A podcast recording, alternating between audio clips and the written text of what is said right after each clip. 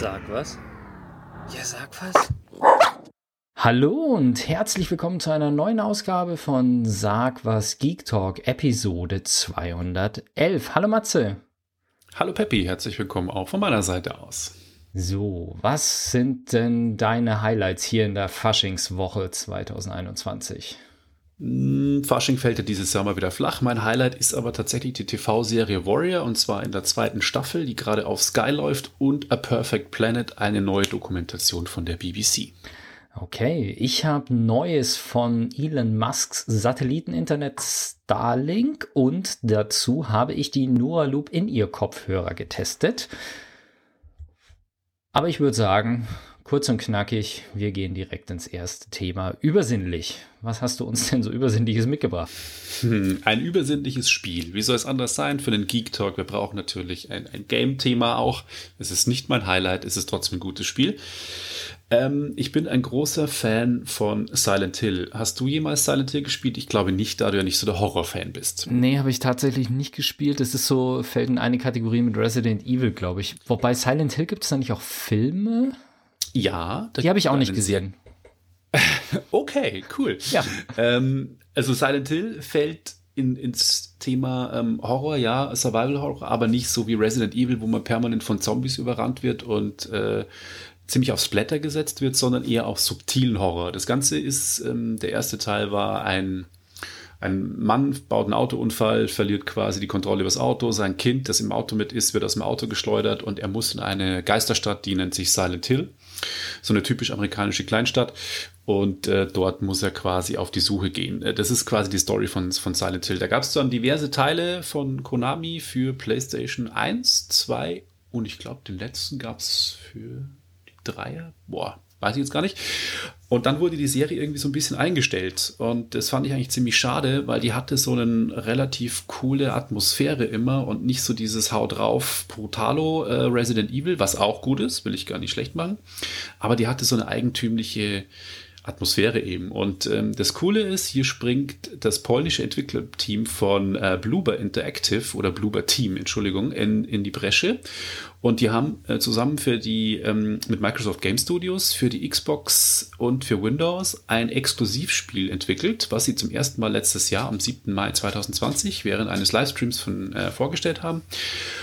Und das Spiel nennt sich The Medium. Die Jungs haben schon Horrorerfahrung, die hatten schon das Blair Witch Spiel und Layers of Fear für die Xbox auch gemacht. Beide waren okay. Ich habe die mir gar nicht so intensiv angeschaut. Ähm, The Medium hat mich halt interessiert, es einer der ersten Exklusivtitel tatsächlich für die Xbox Series X und S ist. Und dachte mir halt, ja, was holen die da wohl raus? Ich fand es auch ganz faszinierend, dass es ähm, in zwei Welten spielt und hier kommt eigentlich die Story ins Spiel.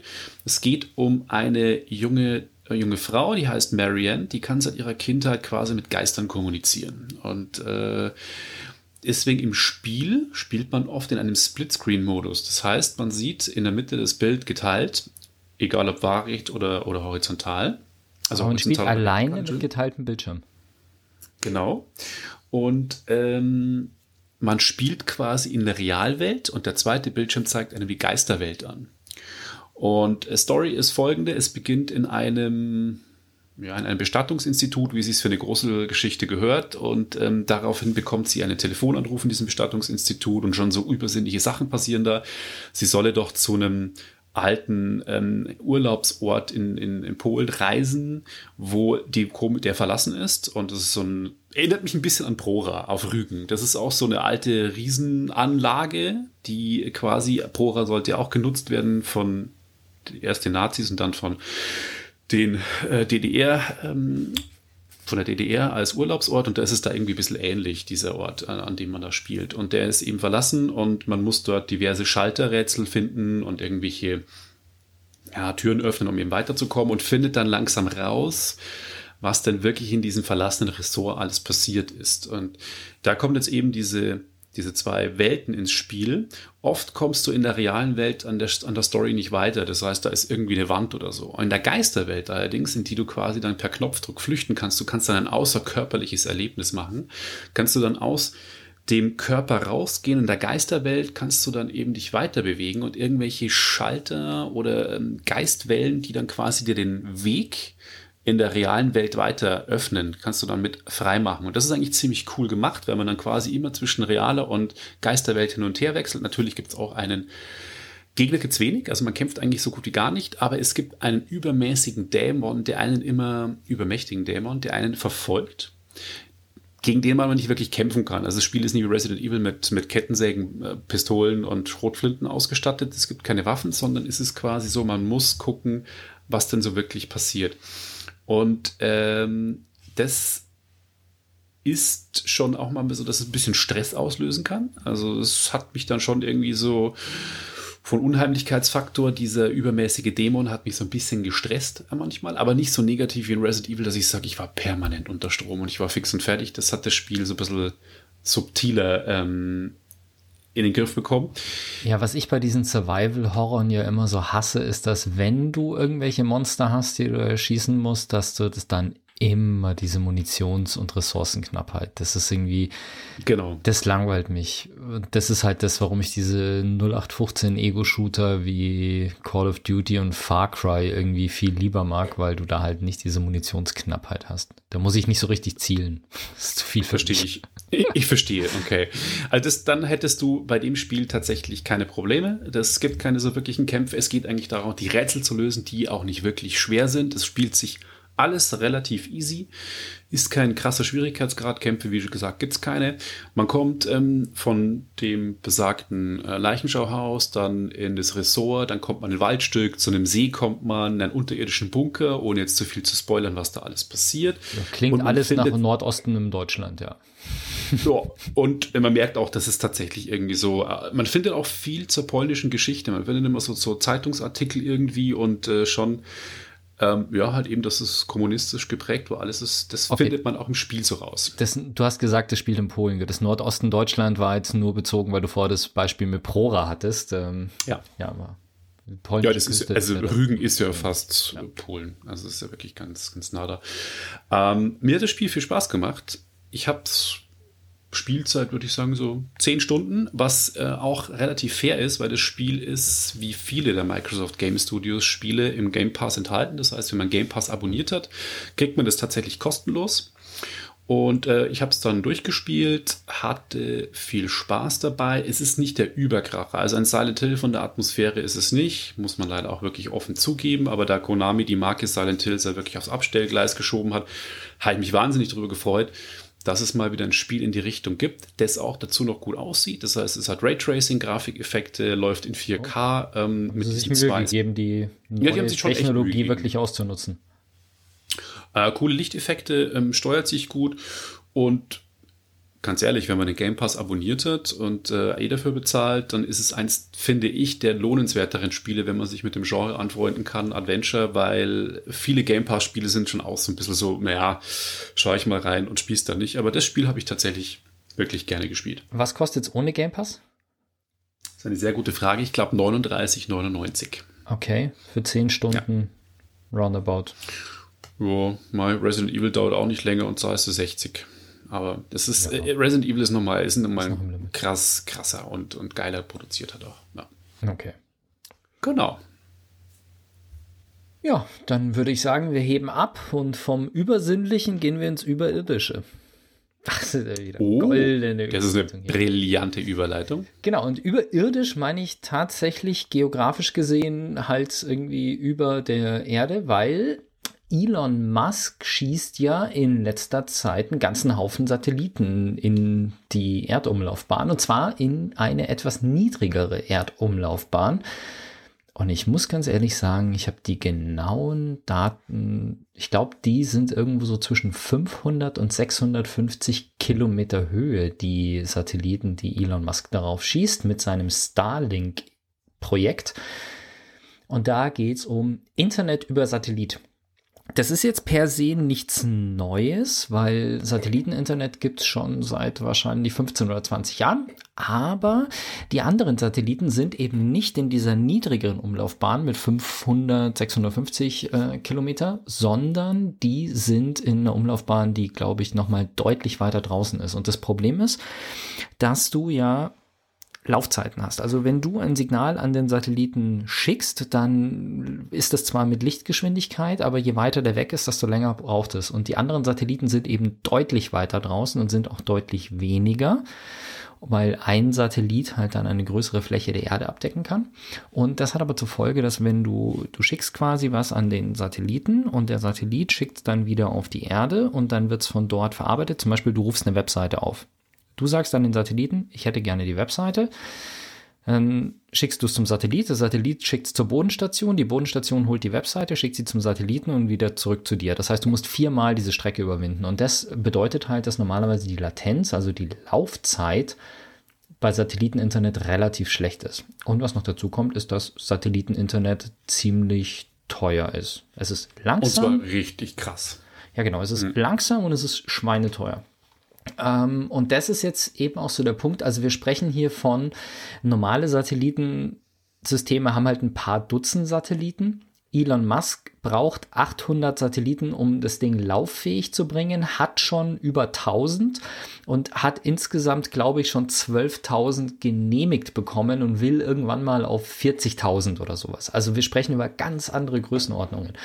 Und das Besondere ist eben, dass die Satelliten so niedrig sind, dass sie halt Latenzen von in den aktuellen Tests sind es meistens um die 20 Millisekunden. Ich glaube, sie wollen garantieren unter 30, weil es einfach eine Schwelle ist, die du brauchst, damit sie in den USA für den Ausbau von Internet auf dem Land ähm, da mitspielen können und da Förderungen bekommen können. Das war so ein großes Projekt, wo sie sich beworben haben, obwohl da Satellitenanbieter gar nicht mit rein durften wegen den Latenzen. Deswegen haben sie gesagt, unter 30 äh, wollen sie auf jeden Fall immer und überall schaffen. Und du kannst halt teilweise 100 Mbit und mehr, also jetzt im Testbetrieb, wo das System ist, haben sie so zwischen 50 und 100 Mbit. Das ist schon ein mittlerer DSL-Anschluss. Also es geht schon mehr bei uns, wenn du DSL hast, aber wenn du auf dem Land bist, bist du halt froh, wenn du teilweise mehr als 2 Mbit hast und da kann der Satellit mit 50 halt ordentlich auftrumpfen. Und Allerdings. jetzt ist es eben so, das System ist schon so weit, dass die, es gibt den Better Than Nothing Test, also den Besser als Nichts Test, der in Nordamerika schon läuft. Und die Leute, die darüber Videos gemacht haben, die waren alle tierisch begeistert. Vor allem auch, weil dann halt so Späße wie, du hast halt diese Satellitenschüssel, du stellst die raus, hast dein Handy mit einer App, wo du halt äh, dich da hinstellst, wo du die Schüssel hinstellen willst, dann so mit äh, Augmented Reality quasi den Himmel filmst und der sagt dir dann, der Teil muss frei sein und wenn da ein Baum steht, musst du halt die Schüssel verschieben. Und dann halt auch so im Winter, weil dann kurz nachdem der Test angefangen hat, fiel halt der Schnee in Nordamerika. Also jetzt schauen wir mal, wie die Schüssel äh, ausschaut und die Schüssel ist halt frei von Schnee, weil die halt beheizt ist und solche Späße. Also wenn die merken, oh. dass halt Schnee da drauf liegt, dann, dann schaltet die halt die Heizung an und macht sich quasi frei. Das ist schon, schon sehr cool. Und die waren alle hoch begeistert. Das war natürlich eine begrenzte Anzahl an Nutzern und das war so ein Beta-Test. Aber jetzt kommt der Punkt. Starlink hat ja gesagt, dass sie auch 2021 in Europa und weltweit eigentlich äh, größer verfügbar sein wollen, auch für die breite Öffentlichkeit. Und jetzt kann man sich wirklich auch, also ich habe es getestet hier mit meiner Münchner Adresse, mich zu bewerben quasi für einen Vertrag. Und wenn ich meine Adresse eingebe, sagt er, ja, du kannst jetzt schon mal irgendwie hier quasi den Antrag stellen, musst dann auch 99 Euro anzahlen, was ich nicht gemacht habe. Und ähm, die aktuelle Situation ist folgende. Du zahlst 499 Euro für das äh, ganze Satelliten-Setup. Dafür kriegst du ein Stativ, die Schüssel mit dem Transponder und allem drum und dran, bisschen Kabellage und äh, den Router.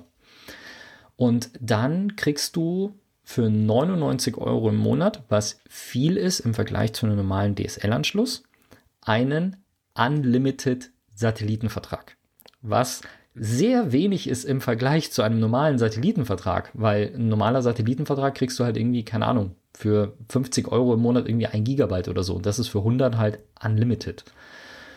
Und Krass. das auch noch mit wirklich ordentlichen, mit DSL vergleichbaren Geschwindigkeiten. Also es ist ja schon, selbst die Telekom sagt, äh, also kam jetzt von sowohl von Andi Scheuer, glaube ich, als auch von äh, der Telekom kamen schon so Sachen wie, ja, lasst uns lieber mal irgendwie den Leuten auf dem Land Gutscheine schenken über 500 Euro, damit die sich die Hardware leisten können.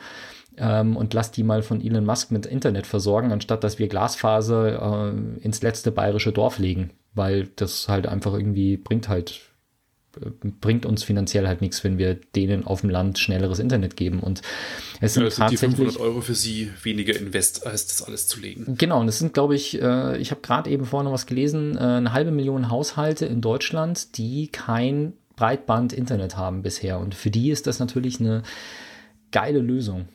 Ähm, für mich persönlich, muss ich ganz ehrlich sagen, ähm, für mich ist das Ganze interessant, wenn ich denn mal meinen äh, meine Pläne verwirkliche und Langzeit äh, mit dem Wohnmobil irgendwie durch äh, Europa toure oder sowas über einen längeren Zeitraum, dann ist sowas natürlich auch geil, weil du ja nicht an einen lokalen Provider gebunden bist. Du bist halt einfach ähm, mit deinem Satellitenanbieter und ob du jetzt hier bist oder da bist, das muss man mal schauen. Dazu gibt es bei Starlink noch keine konkreten Aussagen. Weil das Problem mit Satelliteninternet ist normalerweise, dass wenn du dich bei, wenn du bei einem Provider bist, Du könntest theoretisch mit jedem Provider einfach überall auf der Welt ähm, ins Internet gehen. Das Problem bei der ganzen Geschichte ist, dass die meistens in irgendeiner Form eine Bindung an einen Satelliten haben. Sprich, wenn ich jetzt hier in München meine Schüssel aufstelle, dann bin ich gebunden an Satellit 1.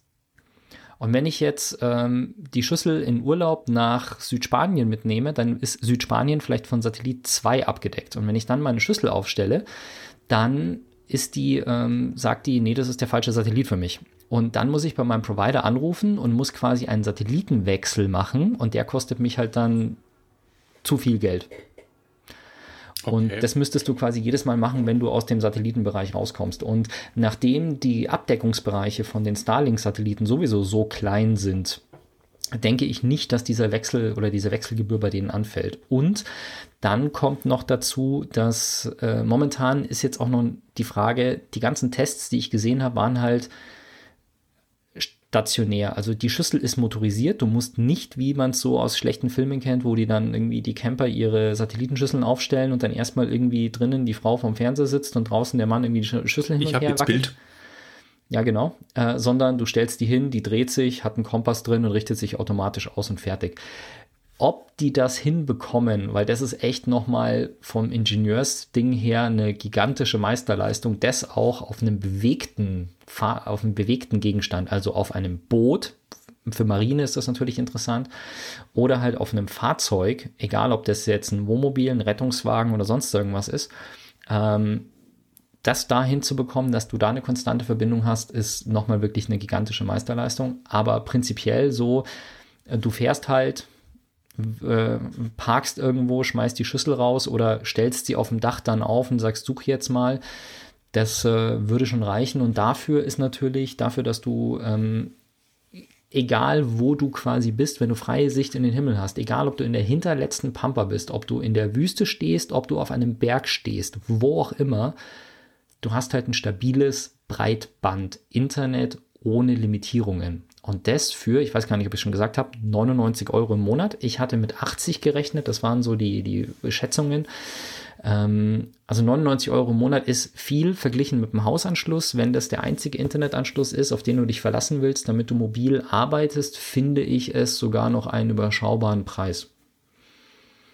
Finde ich auch. Also ich bin äh, positiv überrascht. Und wie ist denn das dann, wenn du mit deinem äh, Wohnmobil on Tour bist? Das heißt, das kannst du wirklich alles mitnehmen. Das ist dann auch wirklich von der Stromversorgung, dass man das auch wirklich übers Wohnmobil versorgen kann. Da ist es nicht irgendwie, dass es so das ist ein 200, Energie also, Soweit ich das gesehen habe, ist das ein normaler 230 Volt Anschluss, also so ein Router und so, die brauchen ja nicht viel Strom. Äh, man muss dann mal schauen. Ich denke mal, dass die früher oder später ein Set rausbringen, was dann eher für den mobilen Einsatz gedacht ist, weil so ein Router der zu Hause, die, die Fritzbox oder der Router XY, den du zu Hause hast, der ist ja auch am 230 Volt Strom angeschlossen, aber das Gerät selber arbeitet ja nicht mit 230 Volt, sondern da ist ein Netzteil, was das runterbricht von 230 auf 19 Volt oder bei Handys auf 5 Volt oder, oder auf 12 oder wie auch immer. Und das würde man halt dann bei mobilen Anwendungen wie im Fahrzeug oder auf dem Boot würde man dann ein Netzteil bevorzugen, was vom Bordstrom, der normal 12 Volt oder bei LKWs 24 Volt ist, das quasi dann hoch transformiert. Weil ansonsten muss ich im Wohnmobil halt quasi von 12 Volt auf 230 Volt hoch und das Netzteil geht dann wieder auf 12 Volt runter oder auf 15. Und das, okay. jede Konvertierung kostet halt, äh, hat Verlust.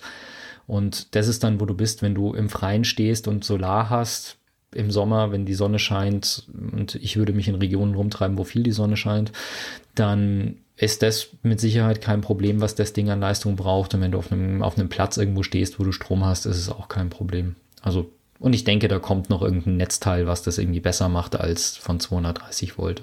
Alles eine Frage der Zeit. Ich bin gespannt, wann wir die ersten Testberichte aus, äh, aus Deutschland auch sehen, wie die Leute in, in Deutschland damit äh, online gehen.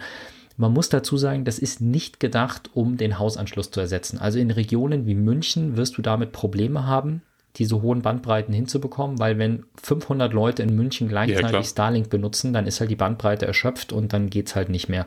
Aber sobald du eben aus den Städten rauskommst, dafür ist es halt sinnvoll. Also ich, ich werde jetzt nicht hier zu Hause bei mir meinen DSL-Anschluss oder meinen Kabel-Deutschland-Anschluss kündigen und dafür dann mir das Starlink hinstellen, damit ich es da noch mitnehmen kann. Das nicht. Aber schauen wir mal, was die Wie lange ist denn die Laufzeit von diesen Verträgen? Das ist eine gute Frage und das weiß ich nicht mal. Wenn das so ein monatliches Ding ist, dann kann man wirklich sagen, okay, ähm, du nimmst einmal die 500 Euro in die Hand, kaufst die Hardware und wenn du dann im Jahr ein, zwei Monate on Tour bist, holst du dir halt für einen Monat mal irgendwie das Paket. Das wäre natürlich auch sehr praktisch. Und äh, wenn du, also ich kann es jetzt nur vom Wohnmobil vergleichen, wenn du dir eine Satellitenanlage fürs Wohnmobil kaufst, klar, 500 Euro sind viel, aber verglichen mit den klassischen Satelliten-Wohnmobilanlagen ein Klacks, weil die kosten das vier-, fünffache. Ja, aber das denke ich mir nämlich jetzt. Du hast es jetzt mal testweise zwar angefragt, aber wenn du das dann holst. Nee, habe ich nicht. Also äh, du musst jetzt wirklich gleich 99 Euro bezahlen, die dann verrechnet werden. Und das habe ich nicht gemacht. Ah, ich habe mich nur mal registriert, dass ich informiert werde. Und es ist halt jetzt so, es ist absehbar, dass es in Deutschland startet. Du kannst jetzt 100 Euro anzahlen und dann ist es halt First Come, First Serve. Also die Leute, die ganz oben in der Warteliste stehen, bekommen als erstes die Hardware. Mhm. Genau. Okay. Ja, ich erinnere mich noch, ähm, es ist jetzt oh, 15 Jahre her, dass ich noch in Würzburg gearbeitet habe bei einem Verlag. Und da hatte ich einen Kollegen, der hat am Land gewohnt, in Kitzingen. Und ich weiß noch, der arme Kerl hatte irgendwie eine Internetleitung, die war ein Megabit. Und damals hatten alle irgendwie schon 16 oder so. Und er hatte das nicht. Und ich weiß noch, wie oft er geguckt hat, Satelliteninternet, was kostet das? Und das waren dann 10 Megabit, aber das hat irgendwie 200 oder 300 Euro gekostet. Also und dann aber auch noch mit Bandbreitenbeschränkung, also mit, mit ja, ja. Äh, 10 Gigabyte im Monat oder so. Ja, genau. Also nicht irgendwie unlimited. Ja. ja. Naja, hoffen wir mal das Beste, dass das äh, ja, dann so auch wirklich funktioniert und kommt. Und damit gehen wir zum nächsten Thema, das da heißt, die Krieger sind wieder da. Erzähl genau, bitte. Äh, Wer kämpft. Sehr hochtrabend. Ähm, ich bin großer Fan von Martial Arts eigentlich auch, obwohl ich mir jetzt nicht alles reinziehe, aber ähm, ich habe auch nie wirklich Bruce Lee-Filme gesehen, aber ich habe ihn immer sehr geschätzt, was ich so über ihn gelesen habe. Und der gute Bruce hat kurz vor seinem Tod ähm, in den 60ern oder 70ern ähm, noch Bücher geschrieben und die handelten von einem Charakter, der nennt sich Asam. Die sollten ursprünglich auch so heißen, Asam. Da wollte er auch einen Film davon drehen und eine Serie. Soweit kam es aber nicht mehr. Seine Tochter Shannon Lee hat dann zusammen mit Justin Lin, Justin Lin kennt man, der hat nämlich unter anderem die Fast and the Furious Filme gemacht und auch äh, Star Trek Beyond. Die haben sich zusammengetan und haben dann quasi die Bücher, die Bruce Lee im, vor fast 50 Jahren geschrieben hat, äh, noch äh, ins Kino, äh, ins Fernsehen gebracht. Und zwar bei Cinemax, das amerikanische Pay-TV. Das ist in Deutschland auf Sky zu sehen, weil Sky einen Deal mit Cinemax hat, dass sie quasi die in Deutschland die Serien auswerten können. Und die erste ähm, äh, Serie oder erste Staffel habe ich schon im April 2019 geguckt auf Sky und fand sie schon richtig geil. Um was geht's? Es geht um Assam, ein Chinese, der auf der Suche nach seiner Schwester, die in San Francisco im 20. Jahrhundert ähm, also in den späten, ähm, Entschuldigung, im 19. Jahrhundert, in den späten 1870er Jahren äh, in, in den USA quasi angekommen ist und verschwunden ist. Er hört nichts mehr von ihr. Und er kommt dann quasi nach San Francisco und sucht sie dort und findet dann eben raus, dass hier ganz viel Bandenkriminalität ist und dass es eben verschiedene chinesische Gangs gibt, die gegeneinander kämpfen. Und er, wie soll es auch anders sein, schließt sich dann eben einer dieser Gangs auch an und gerät dann eben auch in die Mühlen zwischen den einzelnen Gang Wars. In Gang Wars, aber dann kommen noch die Iren dazu, die auch ähm, in San Francisco zu dieser Zeit äh, starke Bevölkerungsgruppe waren und natürlich überhaupt nicht gut auf die Chinesen zu sprechen waren, weil die ihnen die Jobs weggenommen haben. Also er ist auch viel Parallele zu ähm, momentanen politischen oder generell politischen Themen, die man auch heute noch so kennt. Und ähm, das waren die sogenannten Tong Wars, T-O-N-G, die in den 1870er Jahren in San Francisco eben äh, stattgefunden haben. Und dazu kommt natürlich noch die amerikanische Politik, also der Bürgermeister, der versucht, allen das irgendwie recht zu machen, teilweise auch sein eigenes Süppchen spielt, ähm, kocht. Und ähm, die erste Staffel fand ich schon richtig, richtig geil. Und die zweite, kann ich jetzt schon mal sagen, ist, wird noch, noch mal geiler. Also ich, ich fand's die Serie ist von den Darstellern unfassbar geil. Also es sind richtig, richtig gute Darsteller und Schauspieler. Sie ist richtig gut, was die Ausstattung betrifft. Das heißt, man nimmt wirklich auch ähm, den, den, den Leuten dort ab, dass es wirklich die, das 19. Jahrhundert in San Francisco ist. Und das finde ich irgendwie äh, echt cool gemacht, dass sie so ähm, das Setting haben, dass sie die Straßenkulissen haben, dass sie die Kleidung irgendwie so akkurat haben, dass teilweise auch wie sie sprechen und wie sie vorgehen und so. Und das hat mir sehr gut gefallen. Und natürlich, wie sich für eine Bruce Lee Martial Arts Serie gehört, kommt das natürlich auch nicht zu kurz. Das heißt, da wird auch ordentlich gekämpft. Ähm, also in jeder Folge kann man eigentlich mindestens zwei Kämpfe sich vorstellen. Ähm, und die sind richtig gut choreografiert. Also krass, wie die, wie die geschnitten sind und wie die kämpfen und ohne zu spoilern, in der vorletzten Folge der zweiten Staffel gibt es dann eine richtig große Straßenschlacht und was da wirklich abgeht, Holle die Waldfee. Dazu muss ich auch sagen, die Serie ist nicht jugendfrei. Also äh, das ist nicht irgendwie so Jackie Chan, ich springe durch die Luft und klopp mich ein bisschen, ich äh, fand es manchmal ein bisschen krass. Also war wahrscheinlich eine ziemlich harte Zeit damals, aber da kann dann schon mal jemand ein Messer in den Kopf gerammt bekommen oder eine Axt irgendwie. Also es ist drastisch von der Darstellung. Zartige Gemüter sollten es vielleicht nicht gucken, aber alle anderen, die sich so mit dem, mit dem Genre irgendwie beschäftigen wollen und es irgendwie gut finden, müssen die Serie sehen. Für mich ist es eine der geilsten Serien, die ich wirklich im letzten Jahr gesehen habe. Also es ist wirklich richtig, richtig gut. Und, ich bin mir ja nicht ähm, sicher, ob Bruce Lee nicht sogar auch der Einzige ist, der Chuck Norris besiegt hat? Also ich weiß nicht, Chuck Norris ist doch unbesiegbar, oder? Nein. Bruce Lee hat Chuck Norris besiegt. Ja, ich zitiere nur die Internet-Memes, aber ich habe keine Ahnung. Ähm, kann sein, dass es so war, das äh, weiß ich nicht. Aber ja, ich habe auch mal ein bisschen, Auf jeden Fall. ein bisschen mir von ihm angeschaut, vor allem, weil das ja auch, äh, ich meine, gut, der spielt da ja nicht mit, weil er schon tot ist, aber ja.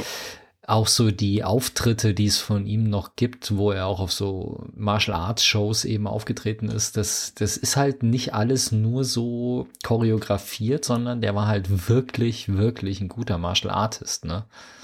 Ja, ja, definitiv.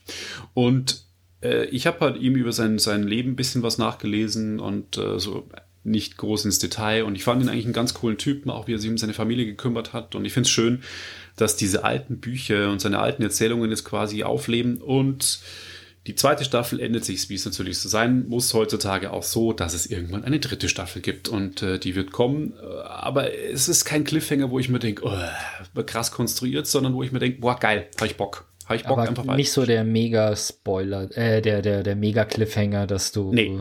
nicht nee. mehr schlafen kannst, bis die nächste Staffel kommt. Nee, nee, nee, nee, nee, so, so dramatisch nicht. Also auf jeden Fall äh, noch im Rahmen. Ist echt okay. Okay. Genau, das war es eigentlich so viel zu Warrior der zweiten Staffel, die eben gerade auf Sky zu sehen ist, linear wie nicht linear. Wer eine Chance hat, sollte auf jeden Fall mal reinschauen. Bevor wir zur Musik gehen, habe ich noch eine kleine Verbraucherinformation für euch. Die betrifft vor allem die Android-Nutzer. Ich glaube, bei iOS ist das Problem nicht da. Es gibt eine App, die Malware auf euer Telefon spielt, sprich, die euch dann auf einmal an verschiedensten Stellen Werbung anzeigt, wo eigentlich gar keine Werbung hingehört und keine Werbung sein sollte. Und dabei handelt es sich um eine Barcode-Scanner-App. Und das ist natürlich blöd, weil wenn ihr Barcode-Scanner seht, äh, sucht im Google Play Store, dann werdet ihr wahrscheinlich fünf Dutzend äh, Apps finden, die Barcode-Scanner heißen.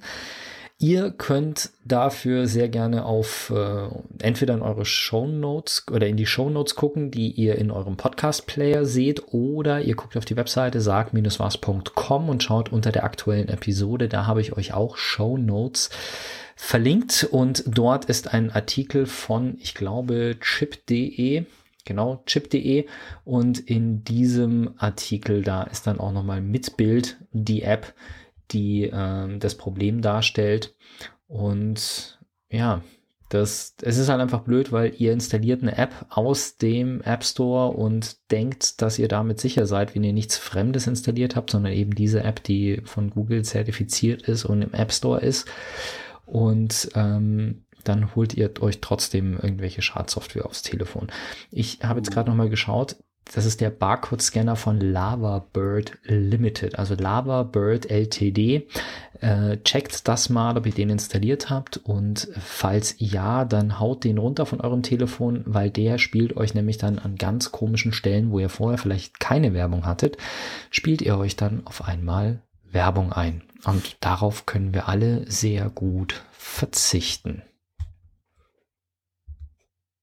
Und für eine kurze musikalische Pause, aus rechtlichen Gründen leider nur im Livestream, sorge ich jetzt nochmal ganz kurz. Und zwar hat der gute Ice Cube, Gangster-Rapper vor dem Herrn aus den 80ern, man kennt ihn von NWA noch, der hat was Neues gemacht. Also 2018 gab es das letzte Album, was ich ziemlich cool fand, weil es auch ziemlich gegen Donald Trump war. Und ähm, nun hat er wie aus dem Nichts vor eineinhalb Wochen, glaube ich, einen neuen Track angekündigt eine Single. Ich hoffe, dass ein Album kommt, weil ich finde, obwohl er jetzt auch schon älter ist, der gute Mann, er kann es immer noch und ähm, die hören wir uns jetzt mal an und danach sind wir wieder für euch da.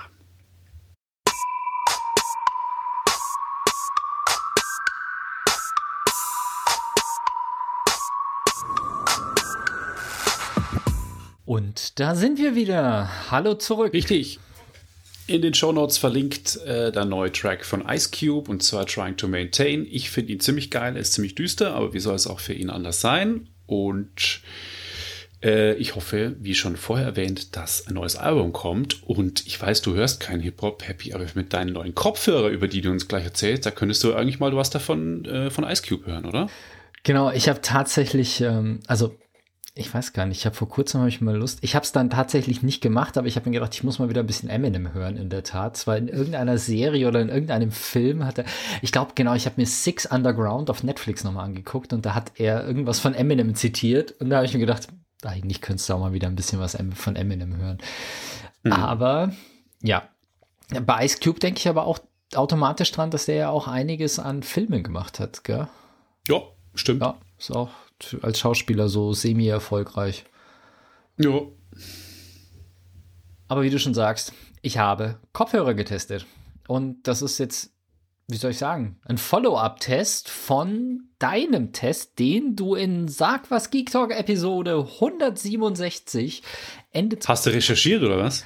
Ja, natürlich. Äh, ich habe auf der Webseite Krass. einfach nach Nura gesucht und äh, habe dann sofort die passende Episode gefunden. Und ähm, du hast damals ja die Nura Phone getestet. Das sind Over-Ear-Kopfhörer von der Firma Nura. Und damals hieß es schon, dass in ihr kommen werden und die sind tatsächlich im August 2020 erschienen und heißen, also die Firma heißt Nura, die Over-Ears heißen Nura Phone und die In-Ears, die ich jetzt getestet habe, die heißen Nura Loop. Und ja, diesen Nura Loop habe ich getestet und gleich vorweg, es gibt ja verschiedene Arten von In-Ear-Kopfhörern. Die, die es früher gab, die so ein Kabel dran hatten, was man dann ins Handy oder den MP3-Player eingesteckt hat, die gibt's ja fast gar nicht mehr, sondern es gibt ja so gut wie nur noch Bluetooth äh, weil die ganzen Handys keine Klinkenstecker mehr haben. Und da gibt es dann diese True Wireless In-Ears. Das ist das, was die Apple AirPods zum Beispiel sind und eigentlich nahezu jeder Hersteller hat solche Dinge heutzutage. Also von Sony gibt es die, von Samsung gibt es die und von Billionen an chinesischen Herstellern gibt es die auch. Also jeder, der was auf sich hält, hat heute diese äh, True Wireless, die dann aus zwei Stöpseln bestehen, die man sich in die Ohren steckt, die nicht miteinander verbunden sind. Und dann gibt es aber noch eine andere Variante, das sind die, die mit einem Kabel miteinander verbunden sind. Ich habe solche eine ganz günstige von OnePlus. Äh, die gab es aber auch von Beats früher, habe ich welche im Kopf, die ich glaube ich mal getestet habe. Und gerade so Sportdinger sind häufig so, dass die halt einen Bügel haben, der hinterm Ohr geht und dann geht das Kabel raus und ist hinten zusammen. Hat natürlich den Vorteil, dass man sie nicht ganz so leicht verliert, weil wir haben es auch mal in irgendeiner Episode besprochen, von den, ähm, von den Apple EarPods gehen ja Tausende im Jahr wirklich verloren, sodass die Leute sich dann mal einzelne Earpods nachkaufen, was für Apple ein echt gutes Geschäft ist. Ja. Ja, und die Loops sind jetzt eben Kopfhörer in ihr Kopfhörer, die hinten so ein Kabel haben, mit dem sie verbunden sind und damit kann man die auch einfach rausnehmen und um den Hals baumeln lassen und dann wieder reinstecken. Aber das ist jetzt nicht das Besondere, weil, wie gesagt, auch da gibt es Hunderte auf dem Markt, die in dieser Bauart sind, die mal mehr für sportlich, mehr für elegant ausgelegt sind vom Design her. Das Besondere am Nura ist, oder Nura ist wirklich der Sound, weil, und ich gehe jetzt nicht davon aus, dass die meisten, die jetzt hier zuhören, auch 167 äh, die Episode im Kopf haben. Natürlich haben sie wahrscheinlich fast alle gehört, aber ähm, ihr werdet es nicht mehr im Kopf haben. Was Nura macht, ist etwas ganz Besonderes. Und zwar, das erstellt ein, das heißt, glaube ich, otoakustisches Hörprofil.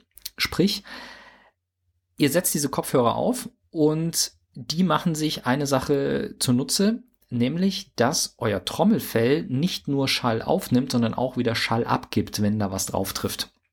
Und was Nura jetzt macht ist, die schicken euch Testsounds aufs Ohr und messen dann die Reflexion, die euer Trommelfell abgibt und daraus erstellen die ein persönliches Hörprofil, von dem ihr bis zu drei Stück auf den Kopfhörern speichern könnt, was ich jetzt ein bisschen, ich weiß nicht, ob ich es überflüssig halte, aber in ihr Kopfhörer teilt man ja jetzt normalerweise nicht so mit anderen. Also bei Over-Ears würde ich das verstehen, ähm, aber auch nicht bei den Nuras, weil die ja auch so in der Ohrschüssel, äh, in der Ohrmuschel was drin haben, was dann auch ins Ohr reingeht. Also warum drei Hörprofile? Ja, egal, aber man kann mehrere speichern.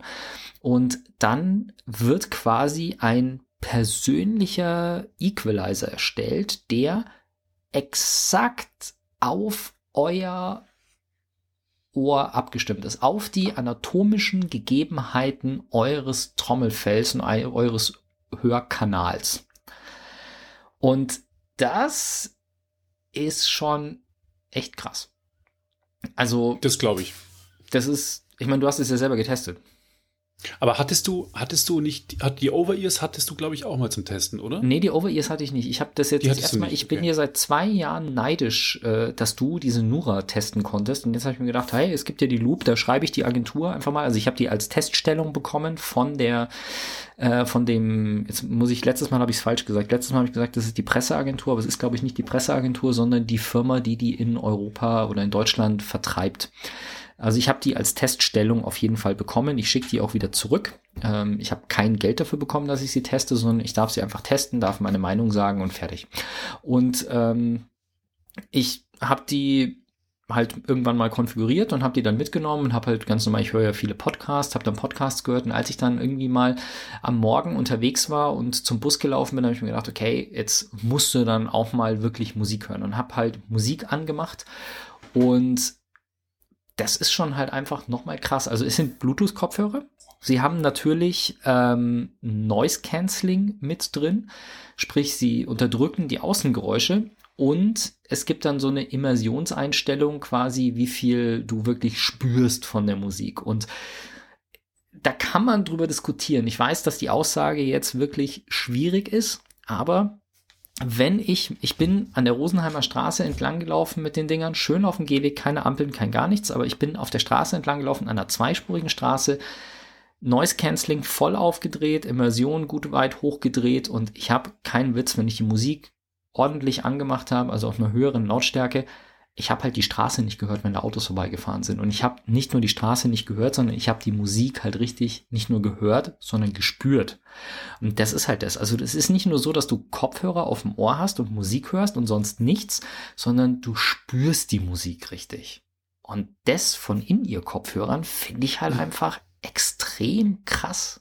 Also das hätte ich so nicht erwartet, dass die Dinger das in so einer Qualität ähm, wirklich wirklich rüberbringen.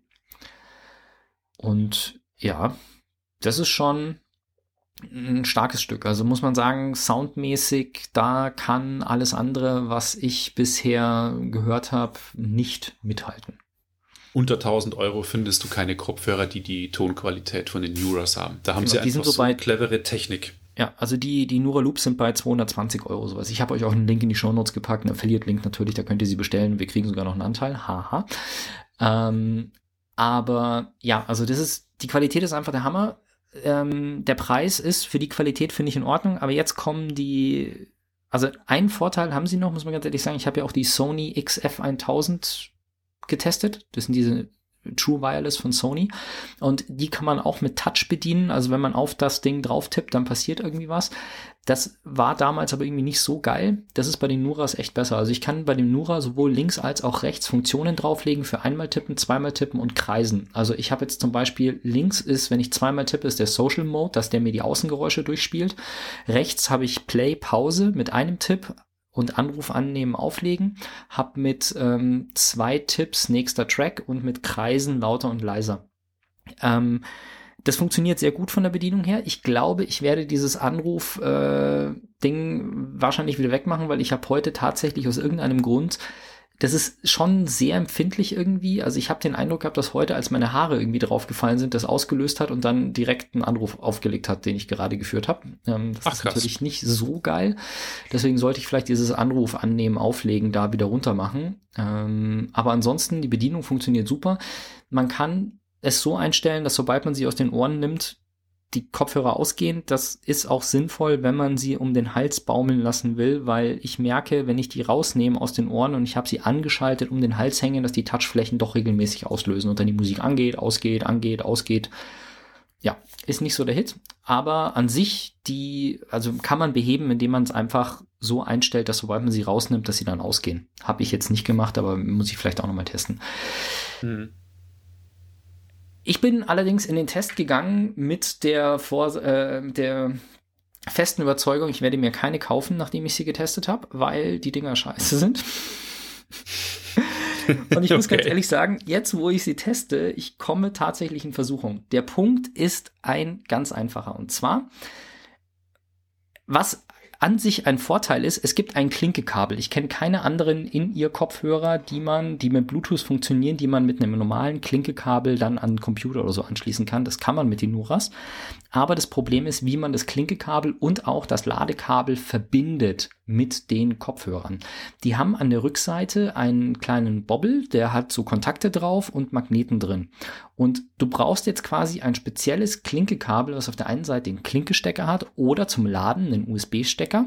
Und das hat am anderen Ende eben genau diese Aufnahme und die Kontakte für diesen Magneten. Und dann muss man eben die Kopfhörer da einklinken und dann wird geladen oder Ton übertragen. Und das ist für mich einfach ein absolutes No-Go. Und das ist so schlimm für mich, dass ich deswegen sage, ich würde die Kopfhörer nicht kaufen, weil ich muss immer das Ladekabel mitnehmen, wenn ich damit rechnen muss, dass sich der Strom ausgeht. Sprich, wenn ich in Urlaub fahre, wenn ich längere Strecken fahre, ich muss immer ein spezielles Ladekabel nur für die Kopfhörer mitnehmen. Und ich gebe mir sehr große Mühe, alles auf USB zu haben, also USB-C oder Micro-USB, weil das sind zwei Kabeltypen, davon trage ich genug mit mir rum. Damit kann ich alle Geräte laden, mit denen ich unterwegs bin, inklusive meinem Notebook. Und ein separates Ladekabel ist einfach eine Sache, die, die geht, das geht für mich einfach nicht. Und deswegen hoffe ich inständig, erstens, dass ich mich zurückhalten kann und die Nuras nicht bestelle, ähm, weil der Sound halt einfach so geil ist, aber das Ladekabel so schlimm ist. Wen das nicht interessiert, wer die Dinger nur zu Hause benutzt oder halt tagsüber und sie abends zu Hause an einer festen Station lädt, ja, die Dinger sind der Hammer, der Sound ist grandios und wenn euch das nicht stört, dann ja, könnt ihr euch die kaufen. Für mich ist es einfach, dass ich sage, okay, ich will das nicht. Ich will in Version 2, sowohl von den großen als auch von den kleinen, möchte ich gerne eine Version haben, die mit einem normalen Kabel lädt, mit einem normalen USB-C-Kabel und nicht mit diesem Spezialkabel. Wie gesagt, es ist an sich ein Vorteil, dass es ein Klinkekabel gibt, aber ich hätte dann gerne, und wenn das auch ein Spezialkabel ist, Klinke auf, USB, äh, auf USB-C, ja, das ist dann auch ein Spezialkabel, aber das ist noch okay für mich, aber ich möchte sie unbedingt über USB-C laden können. Und vor allem die großen. Bei den kleinen in-Ears kann man es jetzt noch rechtfertigen mit der Anschluss wäre zu groß und dann wäre das alles irgendwie zu, zu klumpen, klumpig oder was weiß ich, das mag sein, aber bei den großen, dass man so große Kopfhörer, die Over-Ears, die man dann mit einem äh, proprietären Anschluss versieht, das finde ich einfach nicht gut. Nee. Ja. Ich hatte die Neura Loops äh, tatsächlich auch schon krass vorbestellt, weil ich hatte die Neura, die, die Headphones, also die Neura Phones, die fand ich ja so geil, aber halt vom, mit dem Kabel, das, was du beschreibst, und das Handling halt, die waren halt wahnsinnig globig, man konnte die nicht ineinander verdrehen, wie es zum Beispiel bei den Bose oder bei den Sony-Kopfhörern ist, dass man die gut transportieren kann. Das Case war riesig, also halt für mhm. Reisen völlig ungeeignet. Und dann hatte ich halt die Neuraloops eine E-Mail bekommen von denen, dass jetzt die Neuraloops Vorbestellungen losgehen mit einem krassen Rabatt statt 230, hätten sie es für 170 bekommen. Habe ich dann auch vorbestellt. Mit einer angeblichen Lieferung im September ähm, 2019. Und ich habe sie vorbestellt, glaube ich, im April oder Mai. Und ich wusste schon, dass es verspätet. bei den Neurophones ist. Und dann hat es schon geheißen, die kommen später, sie werden mit der Produktion nicht fertig. Es wird dann irgendwie November. Da dachte ich mir, oh Leute, krass. Und dann kamen die Sonys auf den Markt, die du ja dann auch getestet hast. Dann habe ich die Sonys geholt. Dann haben sie nochmal eine Verschiebung gemacht ähm, in den Januar rein. Und dann dachte ich mir, ey Leute, jetzt kommen die AirPods Pros von, von Apple, die halt echt richtig gut sind vom Klang und vor allem vom Noise Cancelling und vor allem, wenn du Apple-User bist, von der Usability. Und habe ich ihn geschrieben, habe gesagt, sorry Leute, ich muss die jetzt canceln. Es tut mir echt leid, ihr macht ein gutes Produkt, aber ich kann nicht so lange warten. Und dann kam, natürlich hatte die Corona-Krise auch krass getroffen. Das heißt, die Werke waren dicht, die konnten irgendwie nicht produzieren. Und das war ein Riesendrama. Und die kamen halt dann ewig spät auf den Markt. Und es war im September letzten Jahres, also ein Jahr später als geplant. Ja, und ich hoffe, dass sie echt gut viel verkaufen. Am besten wäre es, glaube ich, für sie, sie würden ihre Technologie an einen großen Kopfhörerhersteller wie Sony oder Apple oder Bose verkaufen und da einen Reibach machen, weil alleine, glaube ich, wird es schwierig für die zu überleben bei dem großen Markt. Ich bin mal sehr gespannt, oder es würde mich mal interessieren, aber durch das, dass bei den Over-Ears ja auch was ins Ohr reingeht, kann man die eigentlich nicht tragen, wenn man eine Mütze anhat, gell? Das wäre für mich jetzt auch echt ein Problem, weil momentan gehe ich halt mit Mütze aus dem Haus und das geht mit meinen Over-Ears und mit meinen In-Ears, aber so eine Kombination aus Over- und In-Ear stelle ich mir da schwierig vor. Ja, glaube ich auch, dass es schwierig ist. Ja. Gut, damit kommen wir zum vermutlich letzten Thema. Schauen wir mal, ob wir mein kleines Mini-Thema am Schluss noch unterbringen. Aber du hast uns eine Serie oder einen Film? Ein Film. Doku. Doku-Reihe. Doku. Doku-Reihe. Und zwar jedes Jahr äh, Anfang des Jahres catcht mich die BBC mit ihrer sensationellen Doku-Reihe, die äh, meistens Naturdokumentationen sind. Es war früher ähm, Blue Planet, unser blauer Planet auf Deutsch, oder eben Planet Erde, Planet Earth. Ähm, dann gab es mal Wild Dynasties. Letztes Jahr war es Seven Worlds One Planet. Ähm, und dieses Jahr ist es A Perfect Planet. Und es sind fünf Episoden, eine Stunde. Die liefen alle im Januar, am 3. Januar bis zum 31. Januar auf der BBC, beziehungsweise in deren VOD-Service ähm, im iPlayer. Kann man inzwischen auch auf Blu-ray und auch auf Ultra HD Blu-ray kaufen. Gibt es irgendwo im Stream? Ähm, nee, das ist eher nur in, in UK, aber du kommst da echt nicht ran, weil die haben, die checken auch VPNs. Also der BBC iPlayer ist ziemlich heftig, ja, der ist gut geschützt. Ja, das haben die schon gut gemacht. Und ähm, David Attenborough ist wie immer der Host, das heißt, der wird das Ganze als Offsprecher sprechen. Er ist halt schon über 90, der gute Mann, und spricht aber für Qualität. Es ist nicht so krass mit dem erhobenen Zeigefinger, wie es zum Beispiel bei ähm, den Netflix David, David Attenborough Dokumentationen sind. Da war mir das so ein bisschen an anstrengend. Da gab es immer, ja, der Mensch ist an allem schuld und wenn wir so weitermachen, passiert das. Ist mir klar, aber ich will auch die Schönheit der Natur sehen und mich darauf konzentrieren und das macht A Perfect Planet wieder besser oder ein perfekter Planet. Es sind fünf Episoden, die sind aufgeteilt in Themengebiete. Der erste ist Volcano für Vulkane, dann kommt The Sun, Weather, ähm, Oceans und die finale Episode Humans. Und ich habe jetzt in alle reingeguckt. Durchgeschaut habe ich nur Episode 1 und 2 und war wieder begeistert, weil ich mir irgendwie dachte, das gibt es nicht dass sie es immer wieder schaffen, Bilder zu zeigen. Ich habe wirklich in meinem ganzen Leben, auch als ich für National Geographic gearbeitet habe, so viele Naturdokumentationen gesehen, aber sie schaffen es immer wieder, Bilder, Tiere oder Orte auf der Erde ja. zu zeigen, wo ich mir denke, hey, das habe ich vorher noch nicht gesehen. Ja, das ist vor allem, so krass. Ich finde immer, die BBC-Sachen sind so, die machen Aufnahmen, wo du als halbwegs Interessierter an Videotechnik dastehst und sagst, wie zum Teufel habt ihr diese scheiß Aufnahmen gemacht? So irgendwie 4K-Aufnahmen aus dem Inneren ja. eines Vogelnests. So, ja. Okay. Und das ist ziemlich geil, weil sie bei jeder Episode hier am Schluss zehn Minuten dranhängen, wo sie zeigen, wie es gedreht wurde. Und da siehst geil. du nämlich, mit was für Stuff die da auffahren. Und die erste Episode Volcano, da geht es um den Lake, Lake, Entschuldigung, Lake Natron. Das ist ein Natronsee in Afrika. Mhm. Und auf dem leben die Flamingos. Die Flamingos haben auch, du hast das Natron übrigens, ihre rosane Verfärbung.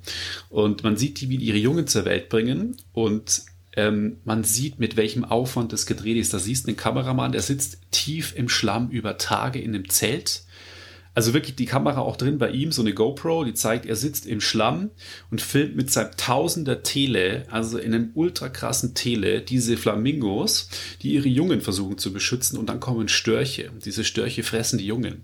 Und der selber gibt dann den O-Ton und sagt, das ist für ihn als Naturfilmer, der 30 Jahre auf dem Buckel hat, war das die emotional krasseste Szene, die er jemals gefilmt hat, zu sehen, wie diese Störche diese jungen Flamingos fressen. Und das ist so intensiv und es geht ja auch selbst so nah, was der erzählt und die Szene ist auch wirklich dramatisch. Klar, das ist die Natur, das ist hart. Noch in der zweiten Episode geht es um einen Kameramann, der seit seiner Kindheit besessen ist von, von Polarwölfen. Und der ähm, ist quasi auf Ellesmere Island, das ist in der Nähe ähm, von Alaska, zwischen Alaska und der Arktis die letzte Insel eigentlich und er filmt dort Polarwölfe in der Polarnacht mit einem mit einer Drohne, die von DJI eine Profi-Drohne, wo sie dann auch zeigen, wie in die Finger einfrieren und die Drohne auch erst nicht starten kann, weil sie eingefroren ist und so. Und dann tagelang quasi versuchen diese diese zu filmen, diese Polarwölfe und dann gelingt es ihm und dann kommen die Wölfe auf ihn zu, greifen ihn nicht an, die schauen dann da ganz neugierig und dann wird er von jemand anders gefilmt, wie er sagt, das ist der schönste Moment in meinem ganzen Leben, die endlich diesen Wolf, der ihn, ihm gegenübersteht und ihn anguckt und sehr interessiert an seiner Kamera ist, wie die aufeinandertreffen. Ich hatte Gänsehaut. Als ich diese mhm. Szene gesehen habe, wie dieser Kameramann mit diesem Wolf interagiert oder wie die beiden sich auch angucken, das haben die so geil gedreht, als wie eine geskriptete Serie, aber es ist eine Dokumentation. Und ich bin noch gespannt, was in den anderen Episoden kommt, weil ich fand es jetzt schon sensationell gut. Und ein bisschen Trivia dazu, die BBC weiß wirklich, was sie tut, weil du hast gerade gesagt, Drohnenfilmen in der Arktis. Ähm, es gibt von der BBC tatsächlich Listen, welche Tierarten du mit Drohnen filmen darfst und welche nicht und welche Tierarten du mit welchen Drohnen filmen darfst. Die, die Profi-Drohne, die du gerade angesprochen hast, ist wahrscheinlich die Inspire von, äh, von DJI. Wahrscheinlich, ja. Genau. Und du darfst zum Beispiel Eisbären, darfst du mit einer Inspire 2 filmen mit der Inspire 1 nicht. Krass.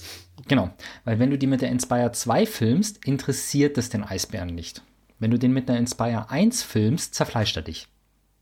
Weil die Dreh- oder die, die Geräusche, die der Motor macht, sich so unterscheiden, dass die Inspire 1, das Geräusch von der Inspire 1, Eisbären zum komplett Durchdrehen bringt und die Zweier ignorieren sie komplett solche Sachen, das ist halt dann das, wo du sagst, okay, die wissen wirklich, was sie tun. Ja, die haben Erfahrung mit, die haben Erfahrung damit und die wissen, was sie tun, ja. Also das ist ähm, ja nicht umsonst. Die, es ist einfach äh, grandios, was die da leisten. Von dem her, die Z das ZDF wird es auch zeigen. Ähm, ich weiß die Sendetermine gerade leider nicht, aber auf jeden Fall mal gucken, vielleicht auf der ZDF-Homepage. Die haben Co-Produktionen auch gemacht unbedingt anschauen. Eine der besten Naturdokumentationen, die ich jemals gesehen habe. Und da kommen sie dann vielleicht auch in die Mediathek. Das ist dann natürlich. Das stimmt. Allerdings ah. halt nicht in Ultra HD leider, ja, weil das, das ja ein bisschen schwierig ist, aber ja. Naja. Und damit sind wir am Ende unserer Zeit für heute. Episode 211 äh, ist jetzt auch durch. Und genau. äh, wir danken euch für die Aufmerksamkeit und freuen uns aufs nächste Mal. Bis denn. Ciao, ciao. Bis denn. Ciao, ciao. Wenn euch das nun gefallen hat, dann liked uns auf facebook.com slash sagwaspodcast und abonniert uns auf iTunes oder im Podcatcher eures Vertrauens. Alle Infos zur Show, den Themen und alle Folgen gibt es auch auf www.sag-was.com. Fragen, Anregungen und Feedback nehmen wir gerne über Facebook oder als Kommentar auf der Website entgegen. Und wenn ihr gerade Zeit habt, dann bewertet uns doch bei der Podcast-Plattform, auf der ihr uns gefunden habt.